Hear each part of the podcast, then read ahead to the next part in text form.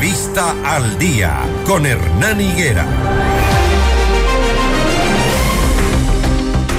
6 de la mañana, 48 minutos. Vamos generando información, amables oyentes, para ustedes mientras los acompañamos a sus diferentes destinos. Por favor, circulen con cuidado. Hay mañana lluviosa en la capital de la República, cielo completamente nublado. Encienda sus luces para circular.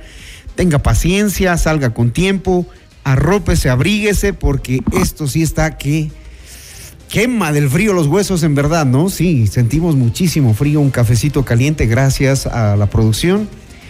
6 con 49, seguimos adelante. Este jueves 12 de enero, Germán Cáceres va a brindar una versión ampliada sobre el caso del asesinato de su esposa María Belén Bernal, ocurrido la madrugada del 11 de septiembre del 2022. Para esta diligencia, tanto Elizabeth Otavalo, madre de María Belén, como sus abogados tienen previsto viajar a la ciudad de Guayaquil porque es allá donde se va a dar esta diligencia judicial de ampliación de versión. Con nosotros Jesús López, abogado de la familia de María Belén Bernal. Doctor López, buenos días. ¿Me escucha bien? Muy buenos días, un gusto estar presente en este medio de comunicación y obviamente, como usted indica, nosotros nos trasladaremos a la ciudad de Guayaquil a fin de presenciar la versión de Germán Cáceres.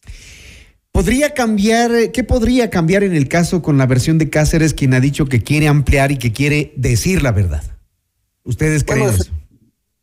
Efectivamente, esperemos que en esta ampliación de la versión el señor Germán Cáceres se sincere, diga lo que realmente ocurrió en la madrugada del 11 de septiembre del 2022. Efectivamente, él recordarán que dijo al inicio que el día 11 a las 22 horas había dejado a María Belén Bernal sobre la avenida Simón Bolívar, donde ella habría procedido a tomar un taxi con rumbo desconocido. Ahora, en esta ampliación de la versión, él tiene la facultad de agregar detalles o cambiar, cambiar completamente su versión, decir qué es lo que realmente ocurrió. Pero ¿qué es lo que cambiaría o qué curso tomaría la investigación criminal con la versión que diga Cáceres?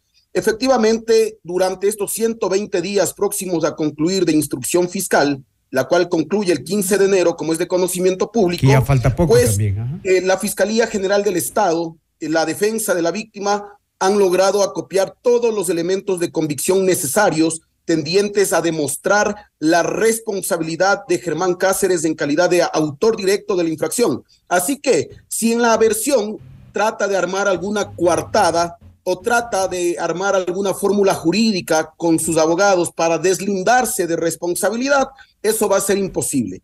En el expediente fiscal existen elementos de convicción contundentes de que fue Germán Cáceres la persona que le arrebató la vida de forma directa a María Belén Bernal Otavalo. Obviamente, él puede involucrar a otras personas, pero en el caso que eso sucediera, pues ya no se puede vincular a la actual investigación que está por fenecer a nuevas personas, no se puede vincular. Así que si él llegara a dar nuevos nombres de personas que participaron en el hecho criminal, la Fiscalía General del Estado deberá iniciar una investigación aparte de la cual actualmente se está desarrollando.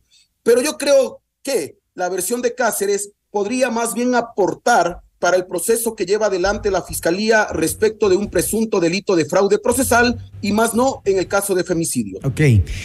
Entonces, em, este jueves tendríamos que escuchar o vamos a escuchar o vamos a llegar a saber em, si efectivamente María Belén Bernal se subió en un taxi, como dijo el señor Cáceres, eh, el 11 de septiembre se subió en un taxi, se la llevó por la avenida Simón Bolívar hasta la altura del puente de Guápulo y de ahí desapareció. Esa era la versión inicial de Cáceres. Hoy em, se sabe que el cuerpo estuvo dentro de la Escuela Superior de Policía, entonces allí vamos a tener que eh, esperar que la situación se aclare. Usted decía algo que es muy importante. ¿Lo hizo solo? Si es que no lo hizo solo, esas personas entrarán a un proceso judicial distinto, si es que hubo cómplices. Sí, efectivamente.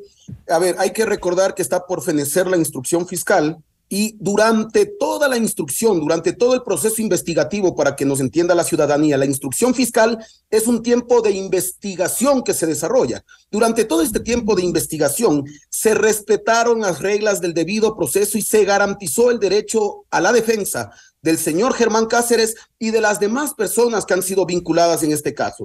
Si Germán Cáceres diera nuevos nombres, ¿Por qué se debe iniciar un proceso aparte? Porque hay que seguir respetando ese derecho a la defensa, derecho que es sagrado, derecho que respetamos los penalistas. Entonces, una persona involucrada en un proceso penal este, necesitaría aproximadamente de 30 días para defenderse. Es por eso que el código establece que cuando existen personas vinculadas, la instrucción fiscal se amplía en 30 días. En este caso, es imposible volver a ampliar la instrucción fiscal, puesto que por norma legal, la instrucción fiscal en ningún caso puede durar más de 120 días. Y cuando se vinculó a Germán Cáceres, en este caso, ya se amplió la instrucción fiscal. Así que no se puede vincular a nuevas personas porque es imposible ampliar el, el plazo de instrucción fiscal y por ende no se puede vulnerar su derecho a la defensa. Si eso se haría, incluso causaría la nulidad del proceso. El 15 se termina el periodo de instrucción fiscal y el caso podrá ser eh, conocido públicamente en cuanto a detalles de todo lo que se ha hecho durante este proceso de instrucción fiscal. ¿Qué de nuevo hay allí, doctor, que la ciudadanía tenga que conocer? Bueno, por el momento, como usted indica, el proceso está bajo reserva judicial. Existen elementos de convicción contundentes que yo no lo puedo en este momento revelar so pena de poner en riesgo lo que resta de la investigación criminal, pero sí le digo a toda la ciudadanía que tengan la plena confianza, que cualquier coartada que llegue a armar Germán Cáceres para tratar de deslindar su responsabilidad no va a funcionar. La prueba es contundente y en algún momento la haremos a conocer a la ciudadanía. Pasado el 15 pasado el 15. Mañana ustedes son eh, o, tienen en su plan eh, el saber que quizá no pueden entrar a la, a la cárcel La Roca, a la, a la diligencia judicial. A ver, este, la Fiscalía General del Estado ha dispuesto que solo un abogado de cada parte procesal pueda acceder al interior de la cárcel La Roca, este, presenciar la versión del señor Germán Cáceres y obviamente intervenir con las respectivas preguntas que cada uno de los abogados crean pertinente formularle al señor Cáceres. Es así que estará presente la señora fiscal que lleva la causa, estará presente el doctor Burbano, quien representa a Germán Cáceres, estará presente el doctor Jean Paul Legret, quien representa a la señorita Sánchez, la doctora Gladys Terán, quien representa al señor Camacho, y quien habla Jesús López en representación de la señora Elizabeth Otavalo. Lo comprometemos entonces, doctora, que nos cuente después de la diligencia qué pasó, con detalles. Porque este caso hay que seguirlo, ¿no? como muchos otros casos, como todos los casos. Sí, yo creo que toda la ciudadanía realmente espera conocer cuál es la versión del señor Cáceres, cuál es la historia del señor Cáceres. Y como este caso, que ya es un caso emblemático, porque este caso va a, provocar cambios en lo que es la prevención y la erradicación de violencia en contra de la mujer y miembros del núcleo familiar, todo el Ecuador quiere saber cuál es esa verdad que tiene que decir Germán Cáceres. Y obviamente nosotros les informaremos qué es lo que Cáceres indica en su versión. ¿Qué va a pasar o en dónde, eh, en qué parte del proceso entrarían, por ejemplo, aquellos policías que no hicieron bien su trabajo, como lo dijo a su tiempo el ministro Carrillo? Él dijo eh, que las unidades de investigación, que los miembros de la unidad de investigación que, que tomó procedimiento el 11 de septiembre, no hicieron bien el trabajo. ¿Ellos en qué parte del proceso entran? Bueno, en contra de todo esto, señores, ustedes saben que se ha iniciado un proceso administrativo, un sumario administrativo. Hay personas que han sido sancionados con la baja de la institución, otras personas que han sido ratificados su estado de inocencia, pero existe en curso un proceso por presunto delito de fraude procesal. Entonces, en este proceso de fraude procesal existe al menos una veintena de sospechosos, pues la Fiscalía General del Estado en su momento eh, decidirá si formula o no cargos en contra de todas estas personas que de una u otra forma trataron de encubrir las evidencias eh, de este atroz crimen.